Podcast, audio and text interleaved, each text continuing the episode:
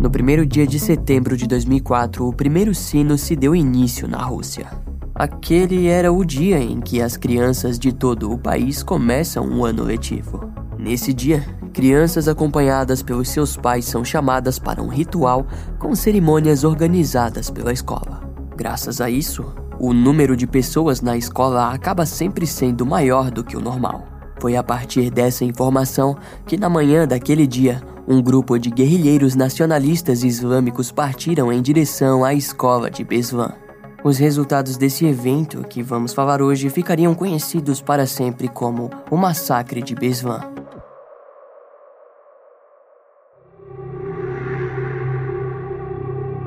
Os guerrilheiros deixaram o acampamento nas florestas próximas à Vila Psedak, ao leste de Ossétia do Norte e ao oeste da Chechênia. Todos eles usavam roupa de camuflagem militar, balaclava preta e alguns deles estavam vestidos com cintos explosivos e roupas íntimas explosivas. A caminho da escola de Beslan, eles capturaram o Major Sultan Gurachev, que foi deixado preso num dos seus veículos. Assim que a tropa chegou na escola e invadiu o pátio, Sultan fugiu até o departamento de polícia do distrito e informou o que estava prestes a acontecer. A escola número 1, como era conhecida, ficava na cidade de Beslan, que na época possuía mais de 35 mil habitantes. Ela estava localizada próxima à delegacia do distrito, e no dia a escola contava com a presença de mais de 60 professores e 800 alunos. O ginásio onde todos os reféns foram postos era um local que media de 10 metros de largura a 25 metros de comprimento. Na manhã do dia da invasão, dois grupos chegaram até a escola de Beslan em uma van da polícia Gazelle e um caminhão militar Gás-66. A princípio, as famílias russas imaginaram que os guerrilheiros fossem das forças especiais da Rússia, mas logo descobriram que não se tratava daquilo. Com o caos, pelo menos 50 pessoas conseguiram fugir em meio aos disparos. Os guerrilheiros atiravam para cima, enquanto levavam todos os reféns até o ginásio. Quem teve a sorte de conseguir fugir partiu rapidamente em direção à delegacia a fim de chamar ajuda. Durante o avanço da tropa, houve uma troca de tiros envolvendo um policial, um civil armado e os guerrilheiros. Até onde se sabe, um terrorista foi morto e dois foram feridos gravemente, enquanto pelo menos oito pessoas morreram e seis pessoas ficaram feridas na troca de tiros. Havia pelo menos 1.100 reféns, mas a mídia informava se tratar apenas de 354 reféns. Ruslan Betrozov, um adulto e pai de uma das crianças, tentou acalmar a todos para que fizessem o que os guerrilheiros estavam pedindo. Nesse momento, um dos guerrilheiros chegou perto do homem e atirou em sua cabeça por ter se sentido frustrado e com o controle da situação sendo dominada por outra pessoa. Vadim Boloyev foi mais um dos reféns que recusou a se ajoelhar no ginásio e foi morto com um tiro. Após reunir todos os reféns no ginásio, os guerrilheiros escolheram pelo menos 20 homens fortes para os levarem até o corredor no segundo andar. Ao partirem, uma explosão aconteceu nos corredores. A origem foi devido a um cinto de explosivos em uma das mulheres bombas que foi detonado por Polkovnik, o líder do grupo. A explosão matou outra mulher bomba, alguns terroristas e reféns. Polkovnik acionou a bomba porque algumas pessoas daquele grupo discordavam em fazer crianças de reféns e os que sobreviveram à explosão foram mortos com tiros de rifle automático. Karen Midnaradze foi o único sobrevivente da explosão e por algum motivo também foi o único a ser deixado vivo, mas acabou voltando ao pavilhão esportivo. Os reféns foram obrigados a descartar os corpos para fora do prédio e a lavar o sangue no chão. Naquele momento, Aslan Kudzayev pulou pela janela e fugiu. A polícia achou que era um dos guerrilheiros e quase o matou. Não demorou muito para que a escola fosse isolada pela polícia russa, o exército, a unidade de elite alfa e Vimpel do Serviço de Segurança Federal e os membros da unidade especial do OMON, do Ministério de Administração Interna da Rússia. O primeiro perímetro que a polícia evacuou para a operação estava a menos de 300 metros da escola. Devido à falta de preparo, os problemas técnicos logo começaram a ocorrer. Havia poucas ambulâncias prontas e civis armados começaram a aparecer no local, muitos deles sendo parentes das famílias. As explosões continuavam e os guerrilheiros passaram a ameaçar os policiais, afirmando que para cada um dos seus membros mortos, 50 reféns iriam morrer e se algum deles ficasse ferido, seriam mortos mais 20 reféns. Os reféns foram impedidos de comer ou beber até que o presidente da Ossétia do Norte, Alexander Dzasokov, viesse pessoalmente para negociar com eles. Até aquele momento, o governo russo informava nos jornais que não usaria forças desnecessárias para resgatar os reféns.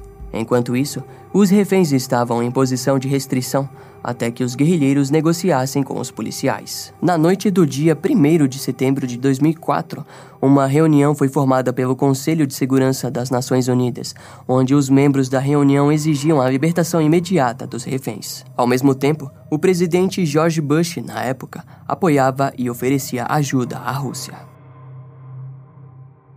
Os guerrilheiros e sequestradores foram enviados por Shamil Bazayev, um senhor de guerra checheno.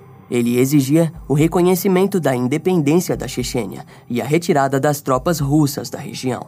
Seu nome completo era Shamil Salmanovich Basayev, nascido no dia 14 de janeiro de 1965 na cidade de Vedeno, no sul oriental da Chechênia.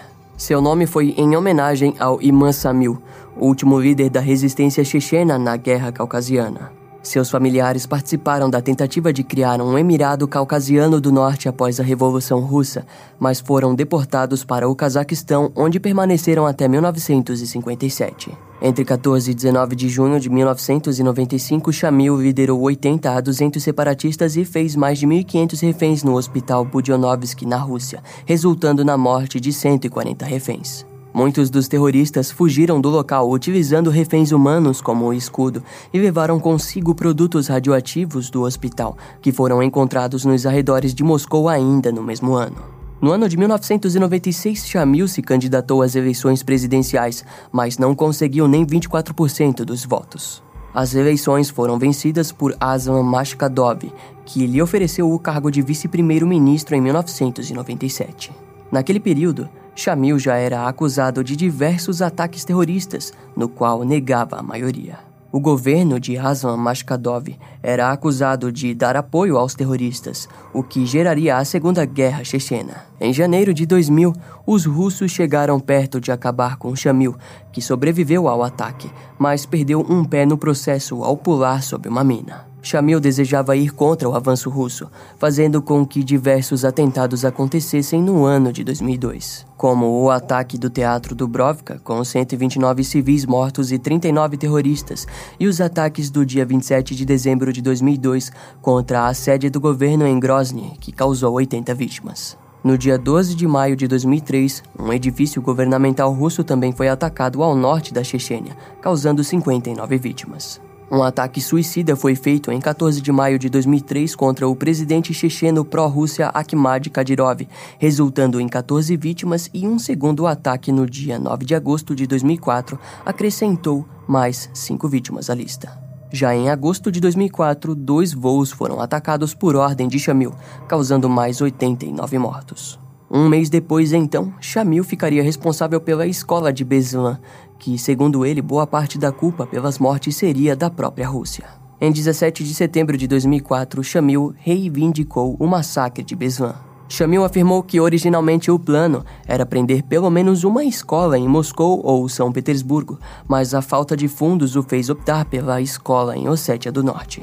O homem citou estar cruelmente enganado e que o que aconteceu em Beslan não o encantou, mas acrescentou que estaria pensando em mais operações parecidas com Beslan reforçando de forma cruel que ele se obrigava a fazer isso.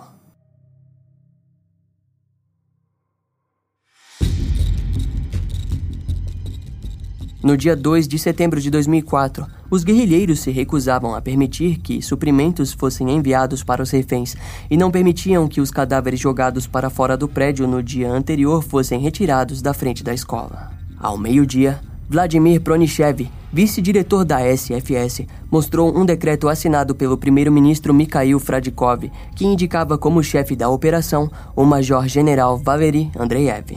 Um ano mais tarde, o jornal Moscow News receberia fotocópias que provavam que Valery nunca esteve no comando da operação. O governo russo não acreditava na quantidade de reféns, afirmando que haviam somente 354 reféns no todo, e isso deixou os guerrilheiros agitados, os fazendo torturar e agredir os reféns ainda mais. O presidente Vladimir Putin e o restante dos líderes políticos da Rússia pareciam estar recebendo as notícias de Beslan em silêncio, o que incomodava o mundo e o povo russo. Somente no segundo dia que Vladimir Putin anunciou, entre aspas, nossa principal tarefa, é claro, é salvar as vidas e a saúde daqueles que se tornaram reféns. Todas as ações das nossas forças envolvidas no resgate dos reféns serão dedicadas exclusivamente a essa tarefa.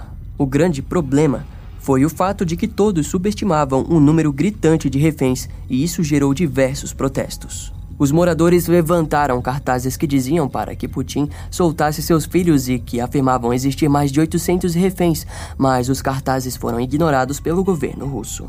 O povo de Beslan clamava para que o governo russo não repetisse um incidente do teatro de Dubrovka, onde mais de 200 reféns morreram devido ao uso de gás pelas forças russas na operação do resgate.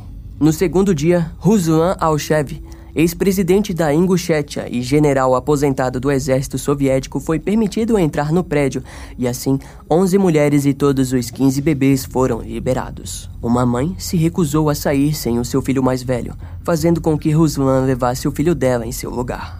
Ruslan recebeu uma fita e uma nota com exigências do líder Shamil Bazayev, mas a fita foi declarada oficialmente como vazia e negaram quaisquer exigências dos terroristas, o que era mentira. A operação estava começando a sair do controle e o governo russo sequer confessava que estavam nas mãos dos guerrilheiros. Na nota de exigências, Shamil Bazayev exigiu o reconhecimento da independência formal para a Chechênia dentro da comunidade dos Estados Independentes. Ele afirmava que se responsabilizariam pelos atentados à bomba contra apartamentos russos no ano de 1999, embora não estivessem envolvidos com os ataques. Pouco tempo depois, Ruslan Alchev começou a ser acusado por ter entrado na escola. A mídia e alguns soldados afirmavam que se tratava de uma conspiração com os guerrilheiros. Enquanto todos os problemas políticos, acusações e conspiração aconteciam, crianças começavam a sentir a falta de comida e água.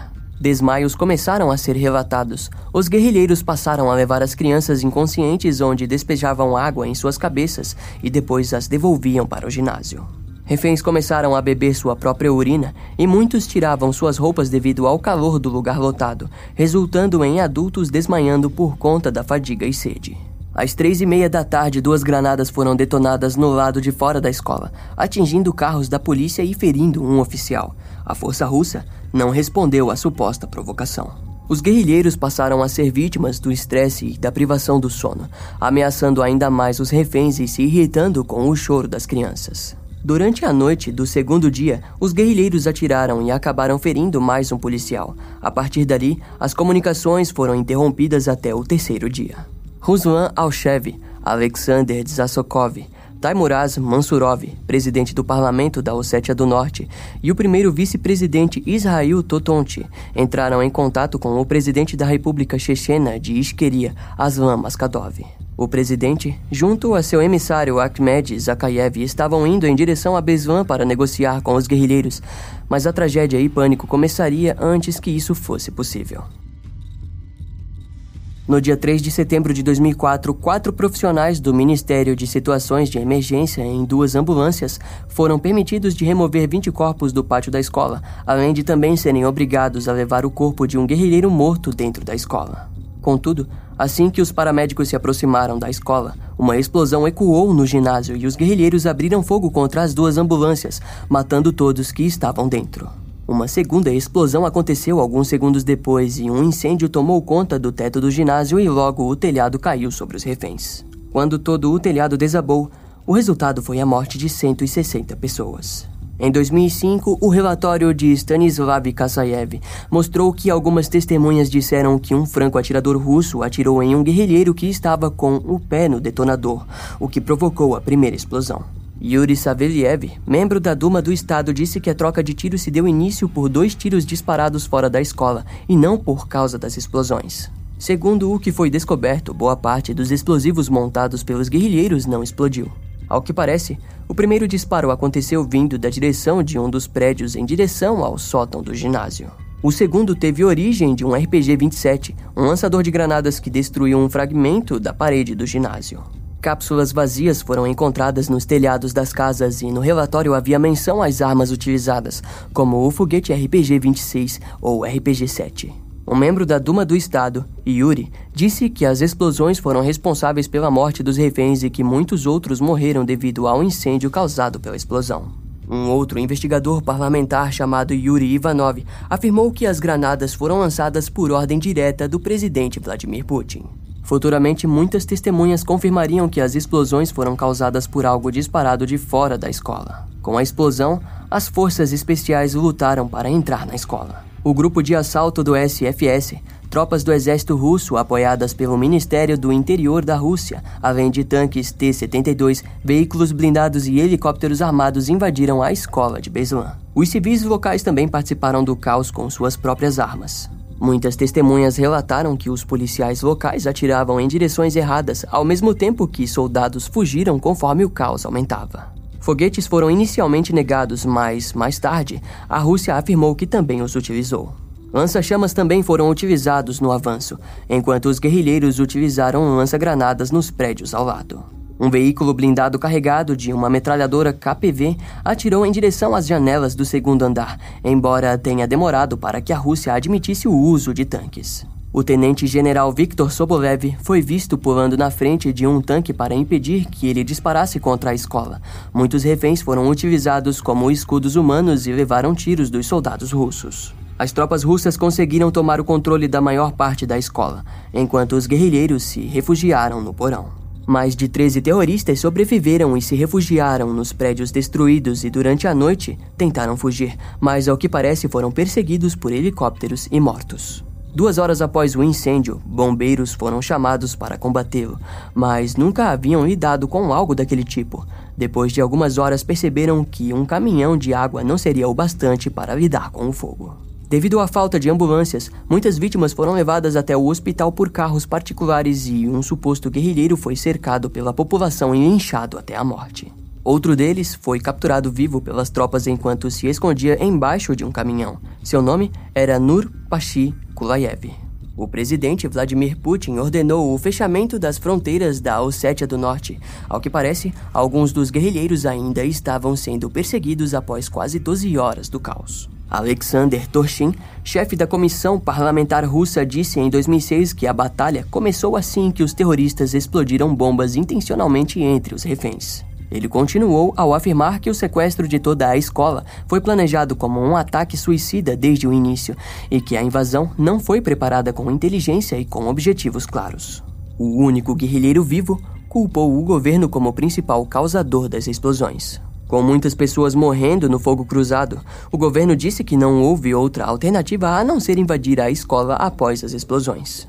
Elbrus Nogaev, tenente-coronel da polícia, disse que sua esposa e filha morreram na escola e durante o caos ele ouvia comandos que diziam pare de atirar, enquanto outros diziam ataque. Assim que a luta começou, Mikhail Gutseriev foi ouvido telefonando para os guerrilheiros que disseram terem sido enganados. Cinco horas depois, eles conversaram novamente e o homem disse, entre aspas, a culpa é sua e de Moscou. A ordem para iniciar a operação foi dada por Valery Andreev, mas a verdade é que os vice-diretores da SFS Vladimir Pronichev e Vladimir Andreev eram os verdadeiros encarregados da situação.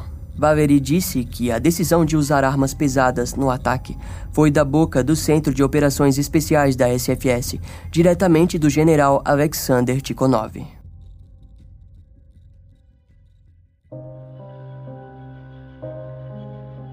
O hospital de Beslan não estava preparado para o número de vítimas e os danos que possuíam, resultando na morte de muitos antes que fossem enviados para os hospitais mais bem preparados em Vladikavkaz. No dia seguinte, em meio aos destroços, inúmeras partes de corpos foram encontradas. O primeiro funeral foi realizado no dia 4 de setembro de 2004. Em seguida, enterros em massa foram feitos de pelo menos 120 pessoas. O cemitério local precisou ser expandido devido à demanda. Naquele momento, ainda 180 pessoas estavam desaparecidas. Muitos sobreviventes permaneceram em estado de choque depois do evento e pelo menos uma das ex-reféns cometeu suicídio após voltar para casa. O presidente da Rússia, Vladimir Putin, viajou brevemente até o hospital de Beslan para observar as vítimas e mais tarde foi criticado por não ter ido conversar com as famílias das vítimas. Em Moscou, ele ordenou um período de dois dias de luto nacional, 6 e 7 de setembro de 2004. Entre aspas, nós nos mostramos fracos e os fracos são derrotados, disse o presidente em um anúncio de TV. Em Moscou, cerca de 135 mil pessoas participaram de manifestações contra o terrorismo e mais 40 mil se reuniram na praça do Palácio de São Petersburgo. Mais de 10 mil pessoas sem documentos foram detidas pela polícia de Moscou após novas medidas de segurança serem aplicadas. Essa atitude foi chamada de caçada terrorista pelos russos. O coronel e herói da Federação Russa, Magomed Toboyev, foi espancado em uma patrulha da polícia de Moscou devido ao seu nome que parecia checheno. Um porta-voz da causa da independência chechena declarou, entre aspas, um golpe tão grande não poderia ser causado a nós. Pessoas de todo o mundo pensam que os chechenos são monstros se puderam atacar crianças. O número total de pessoas no massacre de Beslan foi de 1.200. Em estimativas, 700 pessoas precisaram de assistência médica urgente. O analista militar Pavel Felgenhauer, no dia 7 de setembro de 2004, disse que 90% dos reféns foram hospitalizados. 197 crianças foram levados ao Hospital Clínico Republicano da Criança em Vladikavkaz e 30 em unidade de hospital em emergência. Além de 62 pessoas serem tratadas em dois hospitais de Beslan e seis crianças com ferimentos graves saírem de Beslan para Moscou para tratamento especializado. As crianças apresentaram vários danos, desde queimaduras, ferimentos a balas, estilhaços das explosões e algumas tiveram que amputar os membros e remover seus olhos. Muitas crianças permanecem incapacitadas até os dias de hoje. O massacre resultou no total de mais de 300 pessoas mortas. O professor Yannis Canides foi morto durante o caos enquanto salvava a vida de muitas crianças e, por causa disso, uma das escolas construídas em Beslan posteriormente foi nomeada em sua homenagem. O presidente Vladimir Putin nunca hesitou em culpar os separatistas chechenos por terrorismo, mas no caso de Beslan ele evitou conectar o massacre com a Segunda Guerra Chechena, culpando principalmente a intervenção direta do terrorismo internacional, negando quaisquer raízes nacionalistas. Vladimir Putin parecia desejar conectar os eventos da guerra ao terrorismo dos Estados Unidos e acusou o Ocidente de ceder aos terroristas. Aslan Mashkadov, líder separatista checheno, negou que tivesse envolvimento com o massacre de Beslan. Descreveu os causadores do evento como loucos expulsos de seus sentidos por atos de brutalidade russa. Ele culpou o que chamou de grupo local radical e mais tarde Aslan tentou iniciar negociações de paz entre a Rússia e a Chechênia, mas Vladimir Putin respondeu que não negociaria com assassinos de crianças. Putin ainda comparou sua negociação com o apaziguamento de Hitler e botou uma recompensa de 10 milhões de dólares pela captura de Aslan. O líder separatista acabou sendo morto por comandos russos em 8 de março de 2005. Mais tarde, testes forenses provaram que 21 dos guerrilheiros usavam heroína durante o evento, além de metanfetamina e morfina, o que justificava a capacidade de eles continuarem lutando apesar da privação de sono e os danos físicos. A maioria dos guerrilheiros possuíam entre 20 e 35 anos, pareciam possuir origem em Ingushétia e alguns eram refugiados chechenos. O massacre de Beslan foi recebido pelo mundo com braços abertos. Países e instituições filantrópicas doaram para fundos criados para ajudar as famílias e crianças envolvidas. Ao fim de 2004, a Fundação Internacional para as Vítimas do Ato contra o Terror havia levantado mais de 1,2 milhões de dólares. O governo de Israel ofereceu ajuda na reabilitação das vítimas e quando o primeiro-ministro russo Mikhail Fradkov visitou a China em novembro de 2005, recebeu a notícia que o país enviaria médicos para Beslan, oferecendo assistência médica gratuita. Em abril de 2017, um julgamento considerou o fracasso da Rússia em agir, o que resultou na violação ao direito à vida garantido pela Convenção Europeia dos Direitos Humanos. O julgamento resultou no Tribunal de Estrasburgo ordenando o pagamento de 2,9 milhões de euros em danos e 88 mil euros em custas judiciais, mas a conclusão foi rejeitada pelo governo russo. A investigação provou que o uso da força em 2004 foi justificado. Apenas um dos guerrilheiros sobreviveu. Nurpashi Kulayev foi condenado e acabou sendo o único responsabilizado pelo massacre em Beslan no ano de 2006. Em março de 2006, Shamil foi cercado por mais de 3 mil oficiais da guarda do primeiro-ministro checheno, Ramzan Kadyrov. Em 10 de julho, a Rússia informou que uma explosão havia o matado. O resultado da operação teria sido a prevenção de um atentado durante o encontro do G8 de São Petersburgo nos dias 15 e 17 de 2006. Até os dias de hoje não fica claro quem iniciou o ataque. Desde o início da operação, as forças russas foram questionadas sobre suas atitudes. O Tribunal Europeu dos Direitos Humanos falhou em culpar a Rússia, enquanto os sobreviventes continuam a carregar as cicatrizes do evento. A escola de Beslan foi conservada e se tornou um memorial onde familiares se reúnem para prestar homenagem às vítimas. Tudo o que sobrou daquele terrível evento foi o silêncio de um lugar que, antes de ser destruído no dia do ataque, trazia consigo pessoas e crianças felizes. Todas recheadas por sonhos jovens e ingênuos, mas que foram destruídos em meio a explosões, sangue e violência. Esse caso vai ficando por aqui. Eu espero que você tenha gostado. Não esquece de me seguir nas outras redes sociais. Meu Instagram é brian.m com dois M's, E M M E. E não deixe de conhecer o meu canal no YouTube com os episódios mais recentes que irão demorar um pouco mais para vir aqui pro podcast. Eu vou ficando por aqui, até a próxima e tchau.